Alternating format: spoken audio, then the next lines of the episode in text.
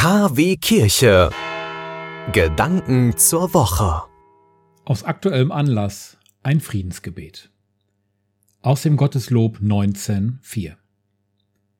O Herr, mach mich zu einem Werkzeug deines Friedens, dass ich liebe, wo man hasst, dass ich verzeihe, wo man beleidigt, dass ich verbinde, wo Streit ist, dass ich die Wahrheit sage, wo Irrtum ist, dass ich Glauben bringe, wo Zweifel droht, dass ich Hoffnung wecke, wo Verzweiflung quält, dass ich Liebe entzünde, wo Finsternis regiert, dass ich Freude bringe, wo der Kummer wohnt.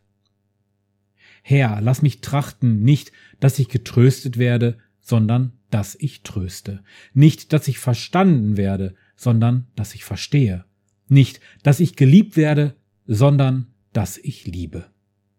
Denn wer sich hingibt, der empfängt, wer sich selbst vergisst, der findet, wer verzeiht, dem wird verziehen. Und wer stirbt, der erwacht zum ewigen Leben.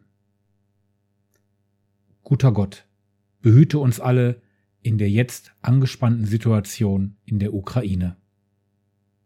Amen.